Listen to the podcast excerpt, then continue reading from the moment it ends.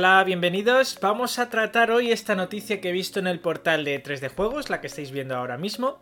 PlayStation produciría menos unidades de PlayStation 5 en 2020 debido a su precio, según la agencia Bloomberg. Los expertos hablan sobre su precio y cómo afectaría el coronavirus al lanzamiento. Bueno, como todos sabéis, por la situación en la que estamos viviendo, entendemos y somos conscientes de que hay muchas fábricas que han cerrado. Es decir, eh, materiales, piezas que son necesarias para fabricar cualquier tipo de equipo tecnológico o electrónico, pues no se están fabricando y por tanto su demanda, si aumenta, los precios también lo van a hacer, porque no hay mucha cantidad de dichos materiales o de dichas piezas ahora mismo en el mercado. Según esto, según la agencia Bloomberg y que se hace eco 3D Juegos, el precio de la PlayStation 5 se vería afectado por la escasez de piezas. El caso es que nos encontramos ante una situación un poquito peliaguda para Sony. ¿Por qué? Ya partimos con que la PlayStation 5 es inferior y además sustancialmente a la Xbox Series X que ha presentado Microsoft, que técnicamente hablando pues pinta bastante mejor. Y cuando digo bastante mejor, no es por un pequeño margen, es decir, ya parte de un ordenador de gama baja y otro es un ordenador de gama media alta, es decir, hay una diferencia notable, sustancial. A mí el que intenten blanquear esas cifras, como leo últimamente, en, ya no solo en YouTube, sino también en, en, bueno, pues en internet, en páginas de videojuegos especializadas, intentan blanquear, hay que esperar a ver el videojuego, hay que esperar, bueno, tú puedes esperar lo que quieras.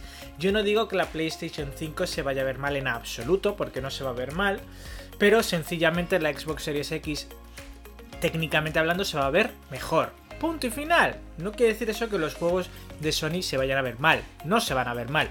Pero sí que va a haber una diferencia notable y visible con la Series X. Sin más, y no, hay que llevarse el grito al cielo ni nada por el estilo. Simplemente una es mejor que la otra, pero la otra no quiere decir que sea mala. Ni más ni menos. Bueno, en cualquier caso, la situación, digamos, contraria a Sony que nos encontraríamos aquí sería si ellos suben el precio. Si ya partimos con que es una consola técnicamente con especificaciones inferiores, ¿qué pasaría si, por ejemplo, bueno, aquí dice, su precio rondará entre los 500 y 549 dólares? Bueno, vamos a ver. Los de 499 dólares sería un precio bastante normal porque es el precio al que salió a la venta eh, la PlayStation 4 en su momento. Es decir, si la PlayStation 5 sale por 499 dólares, pues ni tan mal, ¿eh? Ni tan mal. Otra cosa ya sería si nos encontrásemos, por ejemplo, un precio de 600 euros. Vamos a poner que la PlayStation 5, a causa del coronavirus y la escasez de piezas, nos la van a vender a 600 euros, ¿vale? Porque van a hacer menos unidades. Pero, pero, luego nos encontramos que el rival directo, Microsoft y su Series X, cuesta 600 dólares. Ambas consolas nos costarían 600 dólares. ¿Qué haríais vosotros? Yo lo tengo muy claro. Si a mí me venden ambas consolas al mismo precio, voy a comprar la que con ese dinero me dé mayores ventajas. ¿Y cuál es esa? La Series X y no es por nada, porque yo tengo PlayStation, soy bastante seguidor de PlayStation y me encantan los exclusivos de PlayStation. Pero al mismo precio voy a comprar lo que me dé más. ¿Y qué me da más? Hombre, pues técnicamente hablando, y como he dicho, notablemente más, sería la Series X, es el mismo precio. Sony debe tener cuidado con el precio que marca en sus próximas piezas, en sus próximas unidades de PlayStation 5. Porque si iguala o incluso supera la Series X, no digo que todo el mundo vaya a comprar una Series X, porque sabemos que no. Pero mucha gente que está en el limbo, dudando, etcétera, va a comprar a mismo precio la que más potencia tenga. Y eso es impepinable para mucha gente. Yo lo haría porque tengo la oportunidad de comprar la PlayStation 5 más adelante, sobre todo a principio de generación. No, necesito comprarme la PlayStation 5 de salida porque no voy a encontrar exclusivos importantes de salida. Puedo esperar un poco, pero si tengo ganas de una nueva consola, sí que me quiero comprar una nueva generación y si quiero empezar a disfrutarla, ¿qué hago? Pues si me cuestan lo mismo, me compro la que más potencia tenga y la que visualmente más me vaya a impactar en esos primeros momentos, ¿no? O que más eh, esté future proof, ¿no? Eh, a, eh, a, prueba de futuro. que ya esté preparada con todo, que van a estar las dos en bastante buena posición, pero una mejor que, que la otra. Eso es sencillamente la situación que jugaría favorable a Sony es que la PlayStation 5 pues parta, por ejemplo, de 499 euros, que son 500, y la Xbox Series X sean 599, que son 600, es decir, 100 euros de diferencia.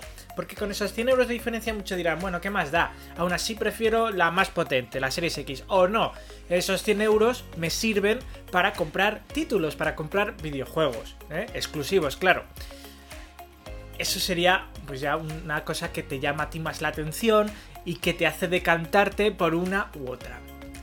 Según esto, ya veremos porque Microsoft no ha dicho nada al respecto y algo me indica a mí que Microsoft, aunque fuese verdad que el precio tanto de la PlayStation 5 como de la Xbox, ojo, fuese a aumentar debido a la escasez porque no se está produciendo, no se está produciendo lo que se necesita, yo creo que Microsoft asumiría esa parte del aumento del precio y no lo repercutiría en los compradores. Ya cometió muchos errores en, esta generación actual, no creo que lo vayan a hacer de entrada y menos de salida con la próxima generación.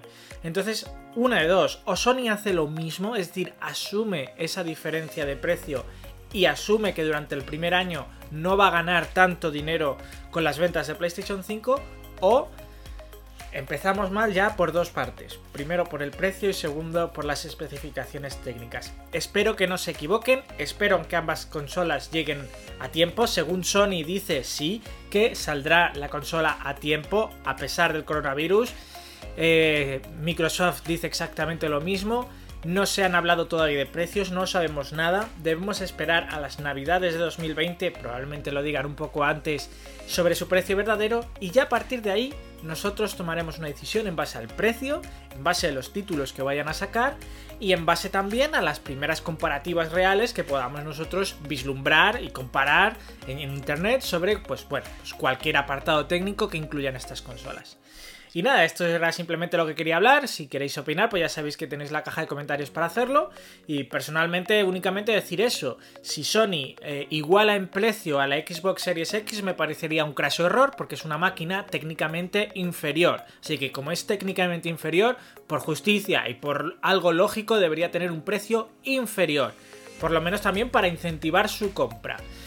Eso espero, ya veremos qué pasa. Espero también que Sony, si realmente se le encarece el precio de producir, pues asuma esa diferencia y no la repercuta en los eh, usuarios y futuros compradores de la PlayStation 5. Bueno, ahí lo dejo, esto es todo, nos vemos en el próximo video podcast.